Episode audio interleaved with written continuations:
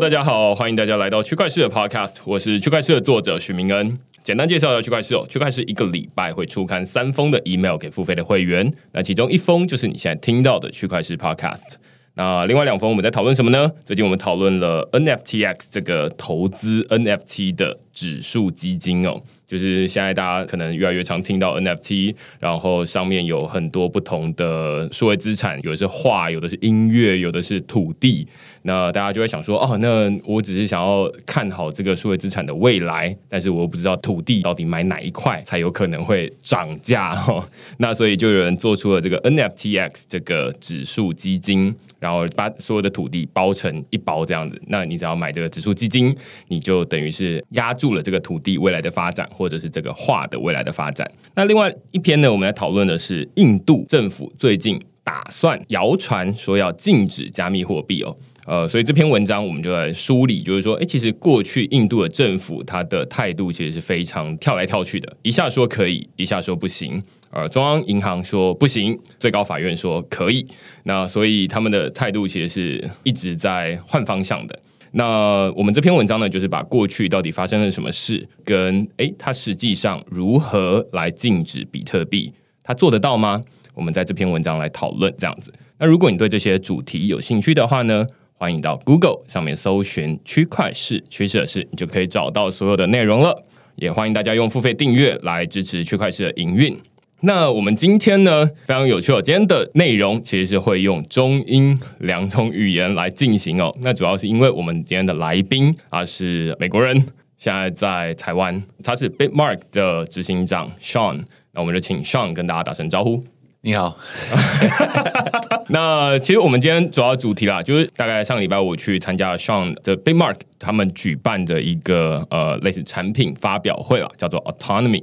那其实它是一个比特币的钱包，但是比特币的钱包，我在这个发表会里面最印象深刻就是说，他说这只是一个开始而已。那接下来还会有其他的数位资产，例如说我们前面提到的 NFT，然后未来你的健康的资料都可以透过这个钱包来管理。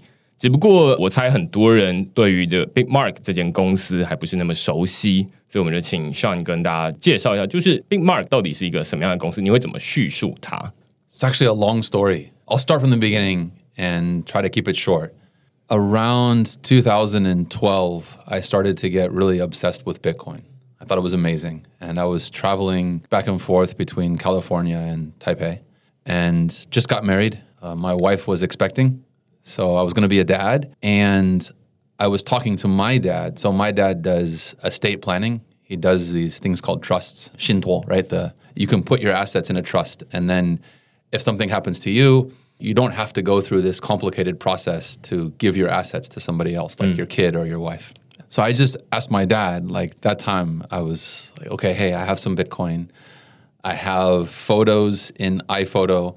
I have Kindle ebooks. I had a lot of music that I bought from Apple. And I wanted to put these things in the trust for my family. And my dad looks at me like I'm crazy. Like people want to put homes in trust and stock in trust and yeah, just physical assets. Maybe gold would mm. be as sort of the most kind of commodity you'd put in a trust. And he said, Well, geez, I don't know. Like, is it your property? And I said, Well, what is that? This led me to read Wikipedia on property. And it was a similar feeling of diving into Bitcoin. And a friend asked me, Well, is Bitcoin money? I'm like, yeah, sure, why not? And he's like, well, it can't be money because the government makes money. And I said, no, gold existed for a long time. It was money. Money is whatever people think it's going to be. Kind of key attributes of what is money um, medium of exchange, store of value, unit of account. And if you go through these things and you compare it to Bitcoin, you say, yeah, well, Bitcoin meets that, walks like a duck, quacks like a duck. It's a duck, right? It's, it's money. And um, I realized at that time that this whole idea of property really didn't exist on the internet. When you bought something that was electronic, like an ebook or music, you didn't actually buy it. You had a license to use it. And when you died, that license was gone. And you couldn't transfer it. It wasn't really yours. So Bitmark started because I felt that was not the right direction to go. Like the internet should be more free. Free as in like liberty. You should have more rights. You should have more ability to generate wealth you know, than the physical world. It was clearly not the case. So that was how Bitmark started. When we first started, I didn't know, okay, well, where do you start? So I wanted to make digital property. I was like, where do you start? So I looked at books and movies and music and all of these kind of things. And it's like a super long story. And we got to the point where we felt that, okay, it's obvious that data was going to be the next major asset class. Um, you could look at the balance sheet of Facebook and you could see that there was like $500 billion there. But if you added up all their assets, it was only like 50 billion. So there's a 10x delta. Well, where does that come from? Well, it comes from your data. And so we said, just like you know, there was land and humans created property rights for land, kind of took it away from the king and the queen. And when they did that, it unlocked all of this value. A similar thing happened with ideas like patents and trademarks and copyrights. Like patents originally were for monopolies over maybe sugar and tobacco and things like this that the queen would grant, king would grant. And so I was like, okay, we got to figure out a way to give individuals control over their information, over their data. That was the mission of Bitmark. Still the same today, but that's how we started. 我觉得很有趣的地方是，因为我可能是在二零一八年的时候认识了 Bitmark，然后也有去到 Bitmark interview 过一次 Sean，然后写了一篇文章来讨论这件事情哦。 其实我觉得从刚刚你的叙述里面可以看得出来，就是其实这整个世界的资产可以分成两种，一种是 physical assets，另外一种是 digital assets。那 physical assets 我们基本上就是，比如说这一罐水，我们就是拿着就是你的。嗯哼。那但是你刚刚有提到一个蛮有趣的情况，就是说，例如说你的 music，你的 Kindle 里面的书，里面的你的很多的数位的资产，其实是你拥有一个使用权，但是你没有真的持有它。你有点像是说你在 Spotify、KKBox 上面就跟他租了这个收听音乐的权利，但是你不是真的持有这首歌，这跟持有 CD 不一样。所以我记得我们上一次在讨论数位资产或者是 Baymark 在做什么的时候，那时候有跟吴伯昌有一个合作，啊，就是说，哎，帮呃吴伯昌发了一个。数位的 NFT，那其实那个那个是一个 NFT，对，那个就是一个 NFT。然后在二零一八年的时候，大家可以想象，真的是非常的太早，对，很早。那当然也是太早，就是谁也没想到是二零二一年才会红这样子。但是那时候我也有拿了其中一个吴伯昌的 NFT，就织的所有那个唱片数位的。但是它不是像现在一样发行在以太坊这个区块链上面，而是发行在 Bitmark 这个链上面。所以你可以从这个过程中，从这个回顾，从二零一八年到现在，我也可以帮 Sean 作证啦。就是说，其实在这个过程中，中间做了很多的尝试，从底层的 Bitmark 做自己的区块链，接下来就是说，哦，那现在有很多的数位的资产，那这些资产。是可以放到链上，那时候当然也有比特币，也有以太坊。那只是说，哎，那那时候放到比特币，放到以太坊，虽然好像也不是不行，也没有像现在这么贵，但是，哎，那放到这个链上面来，然后做，其实像现在一样的事情。那只是接下来，其实中间我记得还有被 Mark 还有做了很多不同的尝试，例如说去参加总统杯的黑客松，然后其实用了同样一个名称的专案，就叫 Autonomy，然后去管理你的数位的健康的资料。我觉得从这个一个一个过程，大家可以听得出来，就是说，其实这跟刚刚 Sean 在描述的这个过程其实是蛮像的。就是说，实体的资产我们已经拥有它的权利了，就是放在你的口袋里面的东西，没有人能够偷走它。但是在你的账户，凡是叫账户里面的数位的资产，有可能不是你的。今天早上我才在一个图书馆的演讲，告诉他说：“哎，那你可以透过交易所去买这些虚拟货币。”那我就说啊，同时你也可以把这个钱领到钱包里面去，你自己管理。于是他们就会说啊，那如果过世的话，那是不是钱就归交易所所有了？我说哇，这个很有 sense，就是这个问题其实就是跟刚刚的无论是呃亚马逊上面的 Kindle 里面的书，或者是 Spotify 里面的音乐，其实是一样的道理。对，那所以从这个过程中，我们就可以看到说，现在 Bitmark 在做的事情，我不知道你可以把它具体的切分成哪些产品线。I think there's basically the way to understand Bitmark is we have two products, So they fit together like a puzzle. And the first product took us a long time. This was the blockchain. So this was a protocol to create private property on the internet. And this is an open protocol. Anybody can use it. It's blockchain based. And then on top of that, we were building applications. So we had applications for music with KKBox. We had applications for health, so both in the West and the East. We had some applications for art. In fact, we have a really cool project launching tomorrow night for NFTs. You should check it out. It's right. really, really awesome. So these are all, I felt, things that went digital. So our medical records, our health data, all of that went digital. Of course, music went digital. Art is beginning to go digital. And I felt that, okay, these things all need they all need rights. You all need clarity of ownership so we can come up with more fair, more equitable means of distributing the money. So the the new product, what we call autonomy, we've basically taken these ideas and completed the puzzle in that and it's really like you can think about it as two sides of the same coin, like heads and tails, or you know whatever you have in Taipei money. I don't, I don't know what the uh, 十元或者是头像 yeah, yeah, yeah, yeah, yeah. So we, we say it's the same thing. It's just two sides of the same coin. Yeah.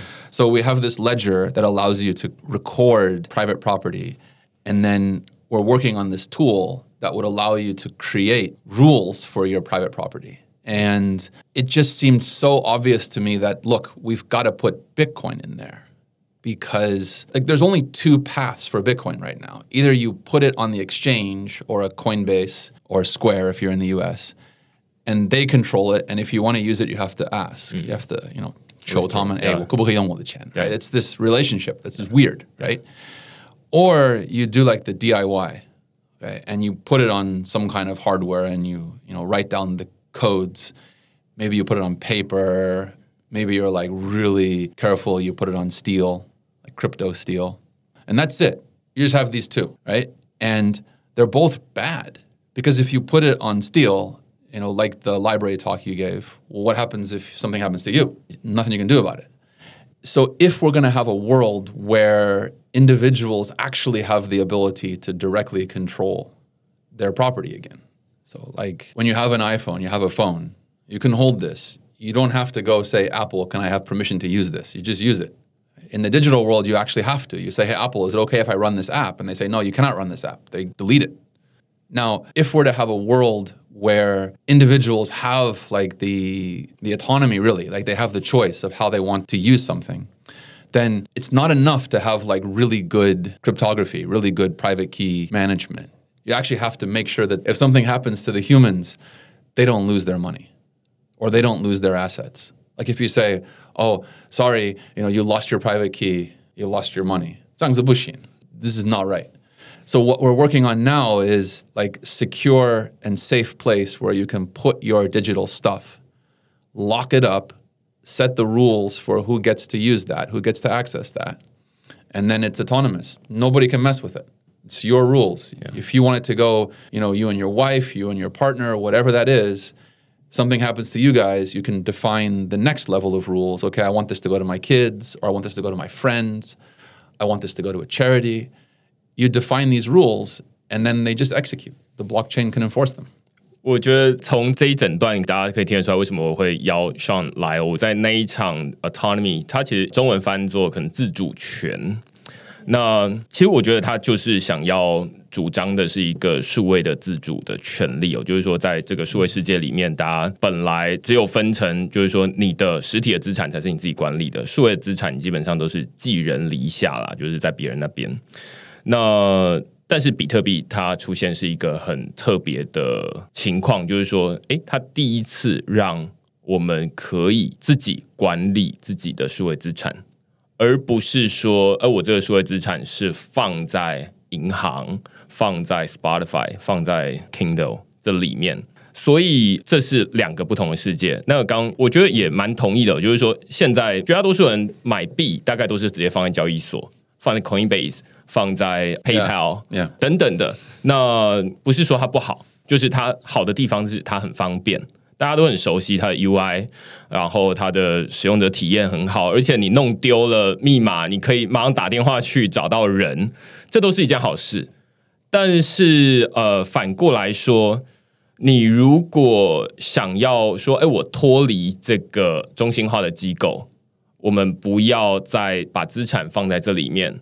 其实你也应该要有一个比较安全的选择，就是只是现在的这个这些选择，例如说，如果大家可能之前在听 podcast 的时候有自己尝试过在 Google Play 或者 App Store 上面下载过钱包，你一定会经历过一个过程，就是你在创建一个钱包的时候，他会要你记下私钥那个十二组的英文单字。那大家也都会警告你，或者是那个 App 自动会跳出来警告你说，你这个十二组的英文单字弄丢了就没了哦，这里面的钱就不见了。我自己每一次演讲，实际上我会转钱给大家，那我也会告诉大家说，这十二组的英文单字要保管好。但是大家可以放心的是，今天我只会转十块台币给大家而已，所以弄丢就算了。但是如果你是十万块或者是十亿，那你就要小心了。但是这其实，我觉得这对我来说，我只是一个开脱的说法而已。就是说，它其实没有真正解决到问题。我之所以说这句话的背后的含义是，其实现在没有一个很简单的方式，让每一个人可以很放心的去管理自己提领出来的这些资产。那 autonomy，我觉得它的产品看起来的目标，或者说想要解决的问题，正是这一个。就是说，既然哎，现在提领出来。的资产你要自己管理。那刚刚 Sean 有说，例如说，呃，里面的私钥，或者是说，哎，它可能是一个刻在金属上面的这种什么，它可能是 ledger 还是什么东西的。那他们都是透过要你好好的保管这个东西，因为如果你写在纸上，一个不小心就弄丢了嘛，所以他把它弄得比较有重量一点。那所以让你觉得说这个东西应该要好好的保存，但是其实这个东西还是很有可能会弄丢。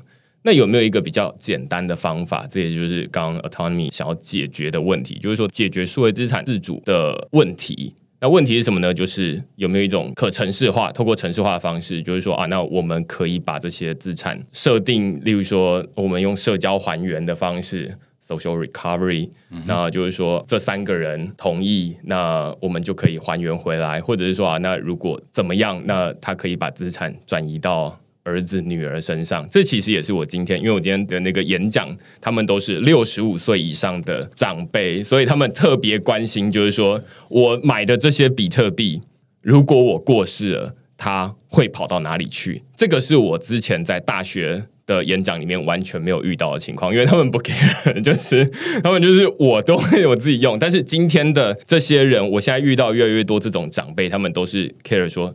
我的这些资产要怎么留给我的晚辈？那于是他们就会有一个情况，就是说，那我就说，要不然你就放交易所啊，因为交易所它会让你说你提供一个死亡证明，然后他就可以把资产再转移给你。但是如果你是放在这种个人自己的手机钱包里面，你过世了，你的那个 private key 跟着你一起过世了，那里面的钱就没了。那这其实是一个问题，只是现在没什么人在解决它。那 autonomy，我觉得是在解决这个问题。我不知道这样说。No, it's really good. I want to back up for a moment and explain a bit more about how I see the landscape of these different kinds of wallets. So when you put your coins on an exchange, they have your coins, and these exchanges are hacked quite often. If they're not insured, you don't get your money back if they're hacked. And they work with all sorts of surveillance companies that are monitoring all of these transactions and uh, using this information for who knows what purposes. So you have almost no privacy, you have very little security, and you're trading that for, I guess you could say, ease of use. Now, when you move into these DIY solutions, even Ledger, even these the hardware uh, that you think is great, these are considered sort of gold standards, the best way of doing it. You're actually connecting into a server it's called a full node. And the developer or the company runs that.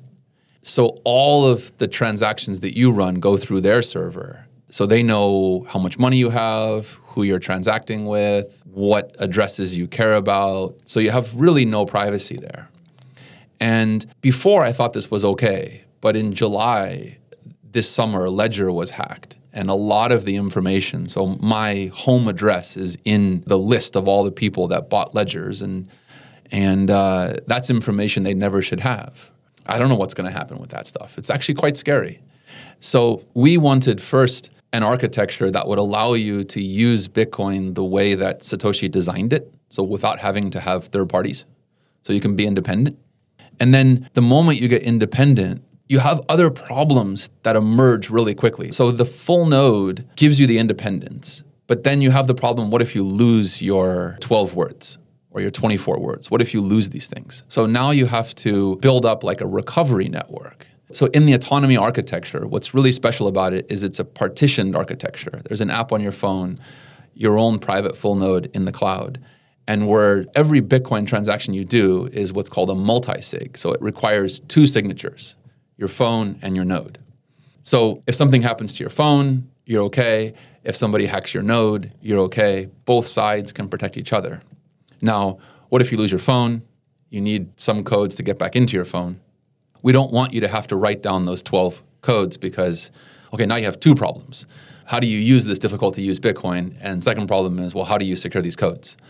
So we use something known as uh, Samir secret sharing that allows like a social recovery. You can divide, you can shard these a recovery key that would get you back into your phone or back into your full node if you lose access. And we can take this recovery key and we can divide this up and share it over a network that you control, that you mm. create. Now, what's really amazing about digital stuff is you can do something to where, okay, I can set rules like I'm going to distribute this key to three people. And if two of these three people get together, we can recover access. But each one of these people, they have no ability to see my data. They have no ability to see how much money I have. They can't get my money. They can't do anything. They just have this piece of this code. And together we can restore everything I have based on these pieces by pulling them back together. So we felt that this architecture where you have a full node that gives you the security and the privacy, a modern mobile app that you can use really easily, the partitioning of the keys, the recovery network, that this would allow you to be independent, to use Bitcoin the way it was designed, but not have to worry about, oh, I'm going to lose my coins. Because the honest answer is people lose their money because they lose their keys, not because they're hacked. The hacking for individuals is very rare Hacking for exchange you know happens all the time. But for individuals, it's super rare. 对，就是你自己也没有多少钱。Yeah, hacker 看不起你。Yeah, yeah, yeah. I mean, even if you have like millions of dollars in Bitcoin, uh, yeah. you know, the hacker doesn't care. Yeah. Right? They'll go to the exchange because the exchange has hundreds of millions or billions of dollars worth of Bitcoin. Yeah. 对，所以我觉得这就是现在要解决的问题啊！我实际上也因为每一次的 讲座或者是每一次的实际跟别人面对面，然后在转账的时候，我也真的是遇到这样的问题，就是说，啊，除了那个手续费很贵，那就另当别论了。那但是另外一件事情就是说，到底要怎么让所有人都能够像是在 Coinbase 上面开账户一样那么放心？就是说，万一我的某一个东西丢了之后，我还是可以再回复回来。那目前在这个钱包里面，就是至少在比特币这边还没有这样的创新，但是在以太坊其实已经有了，就是 Argent 钱包 or Zango 等等的。那他们呃用不同的方式，有的是辨认你的脸，所以你的脸尽量不要变太大哈。另外一部分就是说，如果是 Argent 的话，就是说你可以设定的 Custodian，就是说啊，那这指定这几个人，然后他们都有一个部分的 Key。那但是他们没有办法联合起来，或者是说他们没有办法直接拿到你这个钱包里面的控制权。那只是同样的事情，Autonomy 把它做在比特币上面，当然背后的技术有点不太一样。Yeah, but I just want to emphasize again that that is just part of it. Yeah. So the part that really matters is that you have a full node because when you have a full node, you really get the independence. Yeah. If you don't have a full node, you're trusting the developer or trusting the company to verify all the rules of the network. When you have a full node, your node literally runs all of the consensus rules, checks all the rules. So if you try to send me a fake Bitcoin, a double spend, any of this stuff, my node is going to be like, ah, get that out of here, throw it away. And so you get the security, you get the safety, and you get the privacy for free if you run a full node. If you don't run a full node, you completely are back in this okay, you have to trust the third party. So even if you solve the recovery problem, the social recovery problem, you still have to solve the full node problem. Otherwise, you're really not using a peer to peer decentralized network. You're still relying upon a trusted third party to verify that you hold these funds. You have to trust them with your privacy, trust them with your information. Of course, it's nice still to have the private keys because at least they can't really spend your Bitcoin. But they can change the consensus rules and you don't know. Whereas if you run your full node, it doesn't matter what happens. If the network forks or changes or whatever, it doesn't matter. Nobody can take your coins. Nobody can trick you. 这边会有一个跟这个底层的区块链，或者是说，呃，我们本来把钱放在这个 Coinbase 或者放在币安里面，基本上就是刚刚 Sean 说的，就是说，这其实你是信赖这个交易所啦。那或者是说，当你没有一个 full node，就是没有一个全节点的时候呢，基本上比特币的网络大家都知道，可能是透过全球一万个分布在世界各地的矿工来负责维持营运的。只是说这些交易的记录是记录在这些矿工的电脑里面。那同时呢，这个它跟我们平常这种银行系统最大的不一样在于说，诶，它是一个分散式的，就是说每一个人都有权利去记账。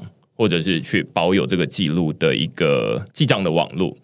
那如果你说银行的话，就是说，哎，银行它拒绝记这这这笔账等等的，那它就会，例如说，你的这笔交易就不会成功。那透过刚刚说，哎，其实 autonomy 它在云端上面会帮每一个人，如果你是这个使用者的话，那你就会有一个云端上面的全节点。那这个全节点在做什么呢？基本上就是在处理你的个人的交易。你可以把它想象成，这其实是一个你的一个个私人的银行。Yeah，这个银行就理专呐，但是他们没有在理财啦。但是其实他就是在处理你的每一笔交易。你的每一笔交易就是告诉他，然后由他来广播给整个比特币的网络。这个在现实世界，大家现在听到这边可能会觉得，怎么可能？就是我真实世界不可能请一个人，因为我其实也没有那么多笔交易嘛。但是实际上，这在比特币上面是一个节点，就一台电脑在那边做就好，它其实不需要一个人。但是如果你是银行的话，你就会变成说啊，那我要请一个人在那边，然后哎，我的每笔交易都透过他，然后他再帮我广播到整个银行的网络上面去。那这个就在现实世界比较不可行，但是在比特币世界里面，我们实际上呃，或者说 autonomy 实际上是在做这件事情。Yeah, so inside this full node. Uh, it's running a program called Bitcoin Core. Yeah. And this program is what speaks the consensus rules. It speaks the Bitcoin protocol. It gives you a voice on the network. There's going to be some really neat updates to Bitcoin coming soon. Taproot, you probably yeah. know about this kind of stuff. And if you run a full node, then you have a voice. You can say, hey, I want to support this new protocol stuff if you don't have a voice. This is like a democracy. If you don't vote, you know, vote, you can't complain. You have no say in what's going on.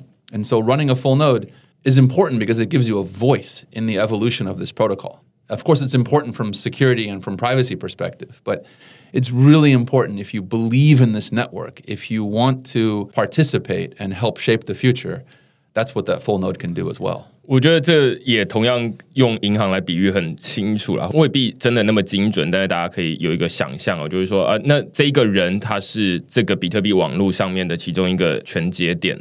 那所以你就可以说啊，那它可以收到最新的这个整个比特币网络上面的新的功能的推送，或者是你可以更新到这个最新的功能上面去。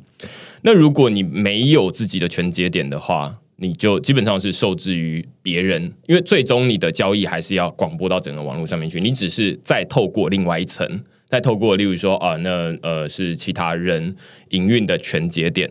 再上去，所以你要先经过一个人，然后再告诉那个全节点，然后再他再帮你上去。那为什么？这当然是最终的效果可能是一样的。但是如果你是特别的要求说，哎，我的这个节点，这我觉得这当然对使用者来说，他的感受已经越来越弱了。因为你实际上最终你发起的交易，最终都会上到链上面去。在绝大多数的情况之下，只有在很特殊的情况之下，会说：“哎，别人的全节点，你就是透过几个转介，结果呃，别人的全节点是呃没有要帮你处理这些东西的。那你等于是现在你可以有一个自己的银行员帮你处理你的所有的比特币的交易，这个是一个奢侈啊。Yeah, now when you have this architecture, when you have an app on your phone and a full node in the cloud, you can begin to do the really cool stuff. Hmm. So that's just the base case. Now, the really cool stuff is your family can use this full node to set up rules. So, for example, my wife and I can oh. pick how we spend something. We can pick that, hey, if something happens to us, then all of our Bitcoin, the, the new beneficiaries are kids or charity. So you can encode these rules into the transactions and be independent. You don't have to rely upon anybody else to execute these rules the way you want. That's what that full node gives you. So the base part is okay, I can have my security, I can have my privacy. That's just the base. The exciting part is when individuals and families and, and teams, of course, like we can share this node and we can decide how we want to save, how we want to spend, and we can have contingencies. Hey, what happens when things go wrong? 我想要再修改一下前面的那种比喻了，它看起来越来越像是一个分行的概念。假设比特币它是一个银行，就是全球的银行。虽然这用银行的字字就是觉得说啊，它是一个企业，它是一个 enterprise，但是其实比特币它假设它就是一个银行好了。那你等于是自己设定一个分行，那底下你可以自己有自己的，你跟你的朋友，除了这个透过这个银行去跟全世界互动之外，你也可以设定说自己的内部的规则，例如说我的钱资产要怎么处理，发生什么事了要怎么处理，你可以自己设定一些规则这样子。 Yeah, I'll give you a very simple example. So, uh, when I turned 16, my aunt opened a mutual fund account for me. She's like, each year, you're going to put $100 US in this account from age 16 to 25. And she worked me through the math of what happens if I just put that much money in at that age. When we had our first son, my wife opened a bank account. And each month, she puts a little bit of money in the bank account. And I'm like, why don't we put this in Bitcoin? Like, it's a much better place to save money. And she's like, well, how do you do that? Like, how do you put it in Bitcoin? What are you going to give him a ledger? What are you going to give your daughter a ledger? Like, how does that actually work? So, this would allow for families to save money and set up rules like, hey, each month put a little bit of money in this sub account for your son or for your parents right? Hey, you know, mom, dad, I'm helping you with retirement. I'm going to save a little bit of money in there. Or you could say, I want to save for a college fund. I want to save for a vacation fund. And you can set up these rules and they automatically execute. Because again, Bitcoin is programmable money. And if you just put your coins on the exchange, you're not programming them. You're not actually using the full power of what this network can do. 哦，懂懂 Yeah 我觉得这这就蛮有趣的。只是现在我自己也没有用过这样子的服务，因为现在可能如同你说的啊，就是说我们现在没有一个 full node 在专门在处理我们个人的事情，于是我们基本上就只能每一个人有什么样的需求，那它就是满足一个大家的共同需求，而不是为每一个人 customize their needs。 Yeah. So I think we can make this amazing Bitcoin wallet. Uh, I shouldn't say wallet. It's really not a wallet. It's an architecture for Bitcoin because you have something on your phone which is sort of like a wallet, but a full node also has a wallet. So these are connected. So it's really more than a wallet. Once you have this, we can allow that group that's sharing this full node to also store other things like the NFTs. So our vision is that you would hold as a family or as a team you would hold your money, potentially your identity, the, the art you love, the music you love, the medical records you have. Like, I want my family to have my genomic information, right? My genome. I have it sequenced. Mm. That's incredibly valuable stuff. Like, that's an asset that the family should preserve forever. And there's no place for this. The full node can protect that. So, this is like a protected space where you can put anything that's really valuable and you can set up the rules of how people get to access that And it's totally independent. Like you don't depend upon the bank or the government or anybody to enforce those rules. The blockchain enforces those rules. 我觉得这个就跟刚刚一开始前面讲的，我们前面讲很多 security、safety 的问题，这当然是一部分。但是其实我觉得最有趣的就是你刚刚说的这一段哦，就是说，呃，现在当然是比特币啦，但是接下来大家会有很多不同的资产数位化。 那这些数位资产，你如果现在我们当然是有钱包，但是问题是，现在有哪一个钱包是可以让你同时第一个是管理，你可以放比特币进来，你也可以放 NFT 进来。现在可能有一些钱包已经都可以了，但是你可以放你的健康资料进来吗？啊，那你可以放其他的这种音乐进来吗？可能就不太行了。这是第一个最大的问题。第二个问题是说，这些资料放进来，接下来就会遇到刚刚的问题，就是说，那这些资料如果都放在同一个地方，但是我们的这个管理的机制还是本来这么原始，就是说，哎，请记好这十二组英文单字，然后如果你这十二组英文单字没有记好的话，那于是就没有了。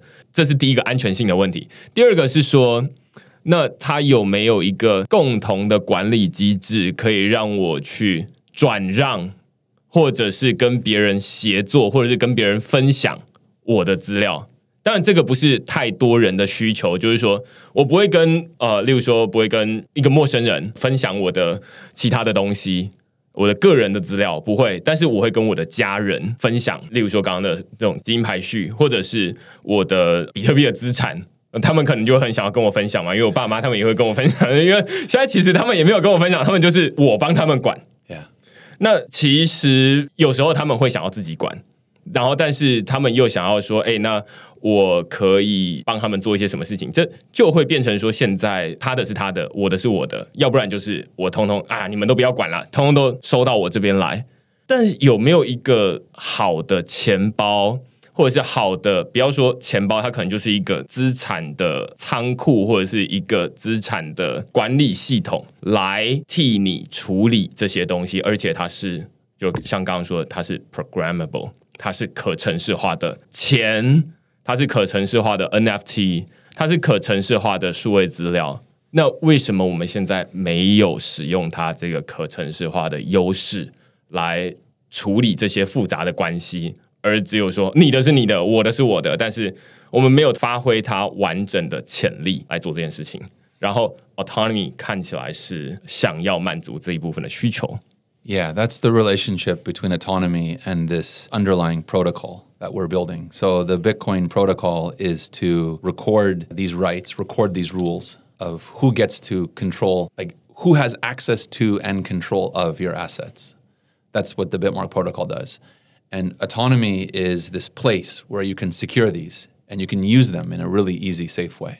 因为我在本来哈这个访纲上面有写说，第一个问题是说，这看起来 autonomy 是一个比特币的钱包，那为什么到了二零二一年，我们还需要一个新的比特币的钱包？难道是它的 UI UX 特别好吗？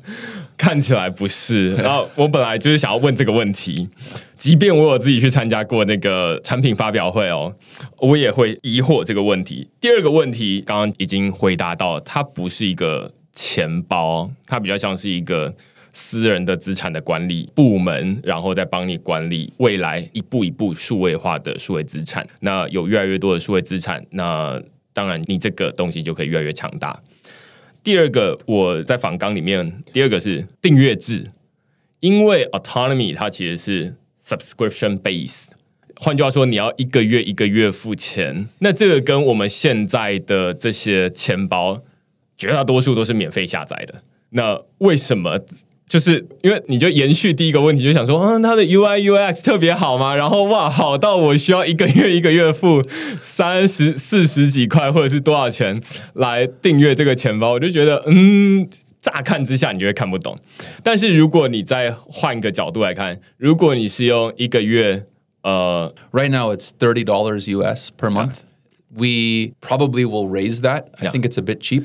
Um, the thing I want to say is that I think in 2021, if there's a product that's free, you should be very afraid that as a customer, as a consumer, as an individual, if you download an app and it's free, yeah, then there's a problem. They're going to make money from you somewhere else. Yeah. And I would argue that the other way they make money is worse than you paying for it. So we've seen this in Facebook, we've seen this in a lot of financial apps like Robinhood what they're doing is they're collecting all of your information and they're selling it to Wall Street. And Wall Street gets in front of your trades and makes money that way. Or if you use a typical um, Bitcoin wallet, then they make their money when you trade with the exchange. So they take a commission each time. We don't have that. We don't want that kind of thing. What we want to do is to give you the best place to to preserve your wealth, to have independence, to set the rules of how you want this to work. And we want to be very transparent about, hey, here's what it costs. Like we are running a server for you in the cloud that only you can access, only you can control. There's real cost there. If this was free, I would have to steal your information somehow Yeah. and sell it to somebody else Yeah. and make the money and then cover it, right? And I just don't think that's the right way of doing this anymore. 对，所以呃，它看起来就是说，如果你把它变成是一个资产的管理公司，一个数位的资产的管理的服务，再看，那你就可以理解为什么它是一个订阅制的服务，然后为什么它需要诶持续的付钱，因为有一个实际的数位的资产的管理的服务全节点在云端上面，在那边二十四小时为你服务，而且可能不是为你一个人。如果你要发挥它的全部影响力、完整的影响力的话，你可能是找一群人，尤其是你家人，然后来使用这个私人的资产管理服务。那我觉得这个你就可以理解，就是说，第一个是它不是一个钱包，它是一个架构，它是一个 architecture，它是一个资产的管理的架构。那接下来它会支援越来越多的资产放上来。然后每一个人就是全节点为什么重要？因为他在这个数位世界里面代表你这一个人这样子。 I hope to see happen at least. So I think this will happen, but this is definitely what I hope to see happen. Is when you start to store all of these assets that are very valuable, like Bitcoin gets more and more valuable. I believe NFTs are going to continue getting valuable. Then you're going to want basic services like you might want to lend, you might want to borrow. Mm. At that point, if we generate wealth for you, so if Bitmark as a company can produce this place where you can store your assets and then we give you opportunities to make money and we're really transparent like hey we're going to do a rev share with you like we will help you to generate money and we will take a commission of that Yeah. at that stage we can potentially lower the monthly fee but that's down the road and before we get there what's really important to me is to set up a business model that's sustainable so, like, I want you to put your Bitcoin in here forever. Like, this is your family's wealth. It's a store of value for the next 30 years or 100 years. And if we didn't set up the business model that could support that, it would be like, I, I just feel that's like, it's not the responsible thing to do. Um, I know the typical Silicon Valley startup is, you know, make it free and you know, go to the moon. You know, at some point, we'll figure out how to make money. I think a lot of the problems right now in the world with big tech have come about because of this approach of producing software that's free and making money like orthogonal on you know the op- you produce this and you make money this way. I think these things the incentives are not right. Trying to fix that too. 对，所以为什么就是之前反正可能大家多少都有听过，就是你没有付钱，你基本上就是产品啦。Yes 就是呀，那个是那个吴修明在《注意力商人》这本书里面提到的东西啊。那同样的，假设你没有为你的银行服务付钱，那你猜这个银行服银行它是靠什么赚钱？当然就是靠你的。诶，他今天又买了一些东西哦，然后他可能就是在把它卖给广告商，或者是卖给什么东西这样子。那透过这个东西来找到一些利润，这样。那我觉得这边有一个很有趣的，我不太确定你是不是每一个人都有这样的，因为我最近才想得更清楚，就是说未来的世界会长成什么样子哦？为什么我们会需要一个资产的管理机构来帮我们？或们为什么我们需要一个全节点来帮我们管理我们的数位资产？呃，现在我们的每一个资产，例如说最一开始说啊，我们的比特币你可能是放在 Coinbase，放在币安这边，你的音乐资料、收听的喜好是放在 Spotify 这边，你的脸书的社交图谱是放在 Facebook、放在 IG 这边，那你的搜寻的记录是放在 Google 这边。换句话说，我们要什么东西，我们的资料是散落各地的，每一个人都有我们的一部分的拼图。那最后把它们拼起来，就会是你这个人。但是这也造成一个问题，就当然第一个好处是说，呃，我们因为我们把资料放在那边，然后于是他们提供我们服务，然后呃，他知道他透过监控 surveillance 来获利，然后于是你可以不用付钱。但是它有一个坏处就是隐私，你不用付钱，但是你付出了隐私。那在去中心化的世界，其实变得不是这样，不是说我们一个人空空的，然后去不同的地方产生不同的资料，而是说去中心化世界或者是比特币，以比特币为例好了，你的资产是拿在自己手上的，就是你是把这些权利全部都收回来。每一个这些服务或者是企业，他们都提供他们的功能而已。你的资料不是在那边，你的资料是在你的手上，或者是在你的这个资料的全节点这边，你的管理机构这边。那你要跟这个 DeFi 互动，你要去存钱到那边去，你就是首先你要先 connect your wallet，你需要我跟你串接，然后接下来再把你的钱拿过去。那如果我在呃 Compound 这边有互动过了。那接下来我去阿伟那边，如果你是传统的这种银行的话，你就是要再重新开一次新的账户。但是在这个去中心化的世界里面，没有，就是所有的人都是认你的这一个 address，就是你这个人去到哪边，你都不需要再重新开户，而是反正资产都在你身上，所以你不需要在这边开个户，在那边开个户，然后在不同的地方留下不同的资料。而是说，你会把这些资料全部都累积在自己的身上，你在决定说你要授权出去给谁，而不是说现在的情况就是说，脸书上面有很多资料，Medium 上面有很多的资料，Google 上面有很多人资料，然后呃 GDPR 或者是什么的在强调，就是说你可以把资料给下载回来，或者是拿回来，或者是删除它，这其实是。一个过渡的状态，就是说，我们过渡从我们本来把资料散落在世界各地，以后的世界是会变成说，你的资料其实都在你身上，在你的那个全节点上面，你的私人的数位资产机构这边。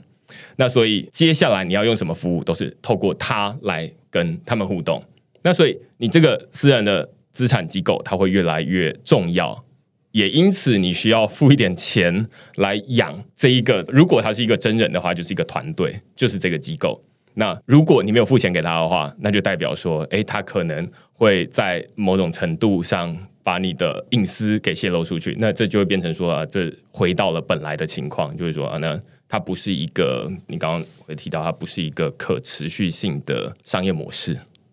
When we were doing health data projects and in the U.S. the health system is a mess, right? And uh, each hospital has their own data. It's actually very similar to, say, Facebook and Google. Like, Facebook has your Facebook data, Google has your Google data, and they don't communicate at all with one another. They're both walled gardens. The healthcare system is also the same. In fact, even in Taiwan, you think all your data is in a central place. It's not, it's stuck in different hospitals. And when this data gets stuck in different hospitals, the value of it goes down substantially because, say, business A can't uh, see what business B has, hospital A doesn't know what hospital B has. And so you, as an individual, you suffer because you go to this place, you have to do all the tests again, do all the accounts again, you know, configure everything again. It's a pain in the butt. And a much, much, much better model is actually the blockchain model, where you control your information and you decide okay, do I want to use this service or not? Like you're in control, you have autonomy. I think that is such a better world. 我相信大家过去都有一个经验，就是大家不知道还记不记得哦？就是以前你手机在换电信商的时候，你如果是中华电信换到远传电信，你就要换手机号码。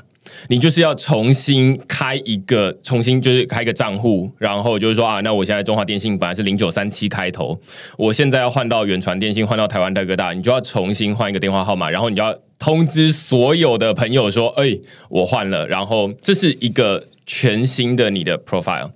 但是现在大家已经没有这件事情了，现在就是大家主打是西马。就是说，例如说，我的手机号码是零九六三啊，多多多多多少多少多少。那这个东西，你无论是换到哪里去，它都是跟着你的，所以你就会变成说，现在只是把电话号码换成了收款地址、比特币的地址、区块链上面的地址。那这些的资料基本上最终是跟着你，只是呃，当然这些电信商的资料最后还是没有跟着你啊。就是说，中华电信、中华电信的资料，远传电信、远传电信的资料，他们不会互相的分享哦。那这其实只有这个电话号码本身跟着你而已，那只是一个皮而已。但是其实，在比特币或者在区块链世界里面，是这些资料通通都是在你自己的手上，你自己掌控的。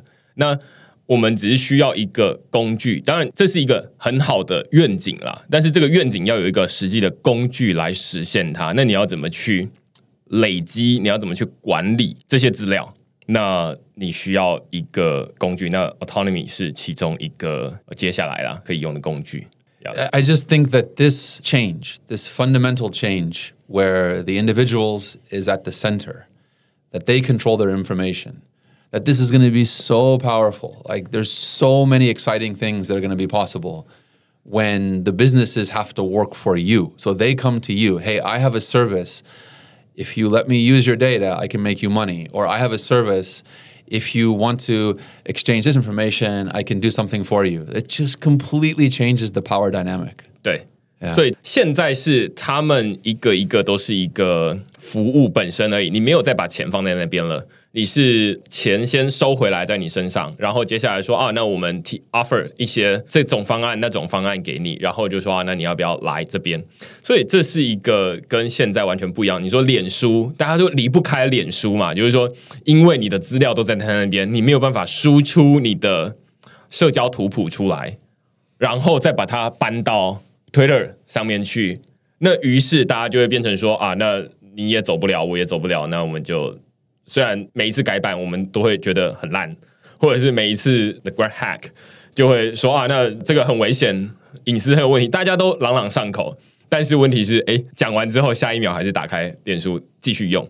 那如果他能够把这些资料是全部收回来，那我今天爱用这个资料，呃，爱用这个社交平台就用这个社交平台，我爱用另外一个就用另外一个。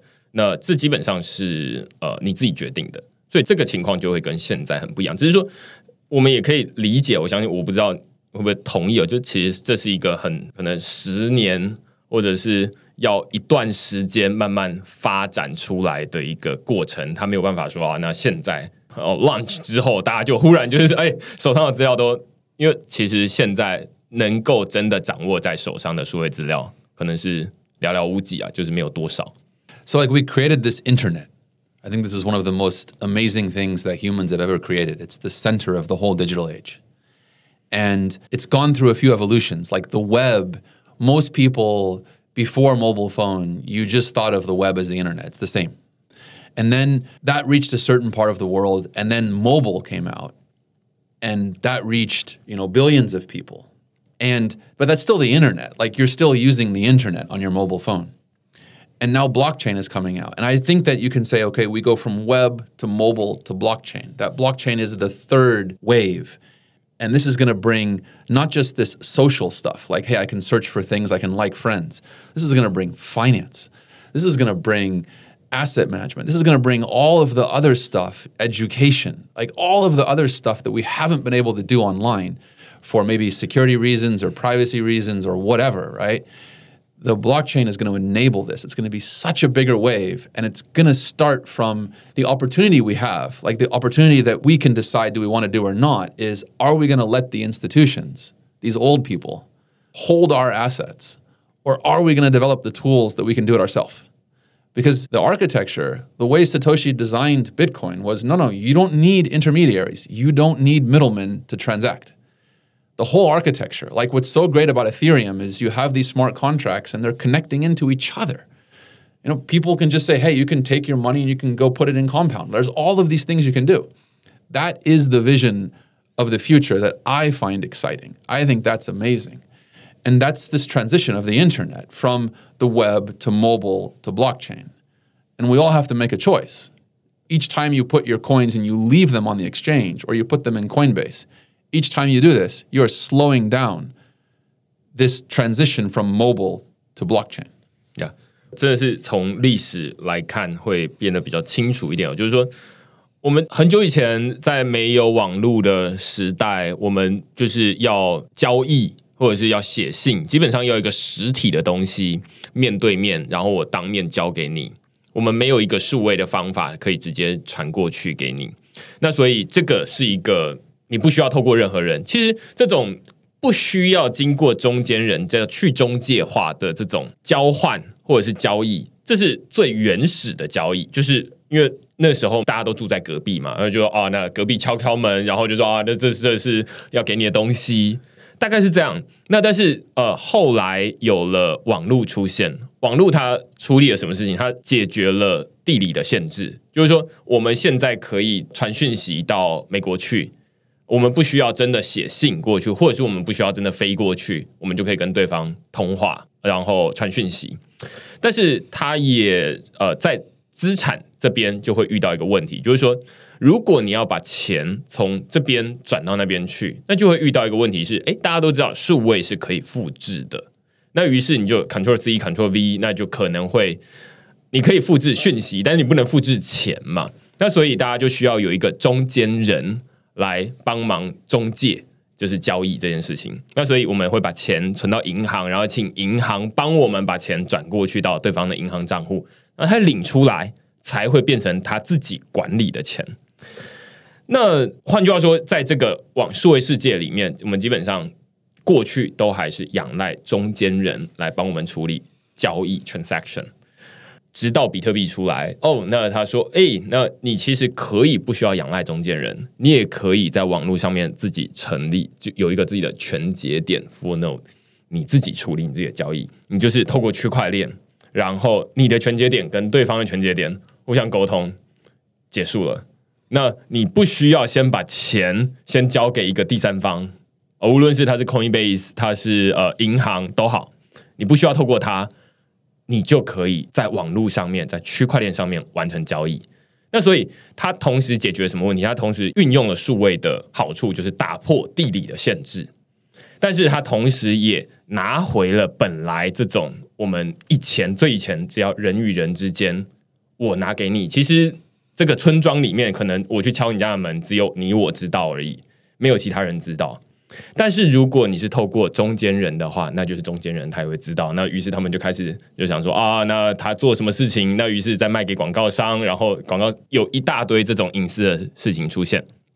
那如果你是在区块链上面是点对点的，就像是以前的这种数位的面交、数位的交易、面对面的交易，它就同时解决了距离的问题，同时解决了隐私的问题。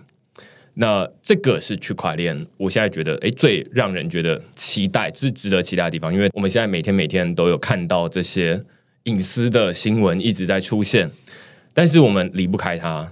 那接下来看起来，区块链它有机会来解决这个问题。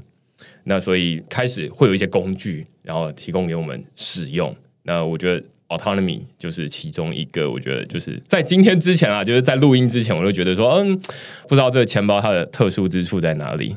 对，那现在你就知道说，哎，它其实不是一个钱包，它是一个数位资产管理机构，你自己所有的私人资产管理机构这样子。Yeah, you said it perfect. We stop there. Yeah，对对对，我觉得这差不多是这样的。对对对，Perfect. Yeah, you said it great. That's the mission. That's what we want to do. Okay, we want to enable that. 那你可以征才。We are hiring. Uh, we're hiring marketing, engineering. If you find this product autonomy or this underlying ledger to record private property, if this is exciting to you, please reach out. I'm pretty easy to find. You can find me on Twitter, LinkedIn, email me directly. Please come find me. 呀，其实之前在 podcast 里面应该是没有这样讲过，但是我自己是觉得 b Mark 是我从二零一八年到现在，我觉得是极少数、极少数就是非常有灵魂的公司哦。就是你可以从这个过程中听得到，就是从刚刚的这个对话里面听得到，就是说它是有理想的。虽然这这过程就是大家都知道它需要有一段时间，但是。